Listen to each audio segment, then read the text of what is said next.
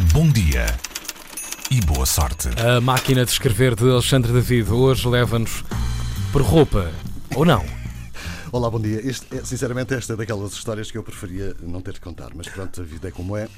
Seguimos, seguimos então em frente. Vai e o que é tem muita força. Vai uma mulher sossegada para o Parlamento, o outfit escolhido deixa um ombro de fora, à mostra, portanto, e fica lançada uma polémica estúpida, estúpida no mínimo. Chama-se Tracy Braden.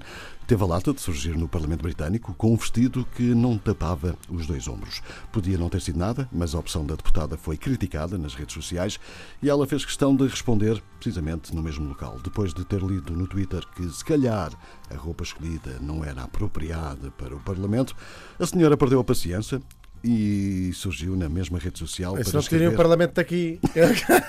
que eu quero passar com a minha roupinha, não é? Escreveu a senhora: Olá, desculpem, não tenho tempo para responder a todos os vossos comentários sobre isto, mas posso confirmar que não sou uma vadia, não estou de ressaca, não sou uma prostituta, não estou prestes a amamentar, não sou relaxada, não estou bêbada, não acabei de ser violada ao pé de um caixote de lixo.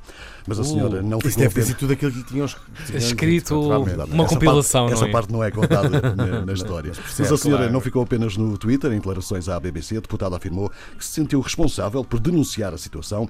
Mulheres em todo o mundo estão a ser uh, demonizadas todos os dias devido ao que vestem, disse acrescentando: isto é sexismo diário, no qual as mulheres são continuamente julgadas pelo que usam e não pelo que dizem.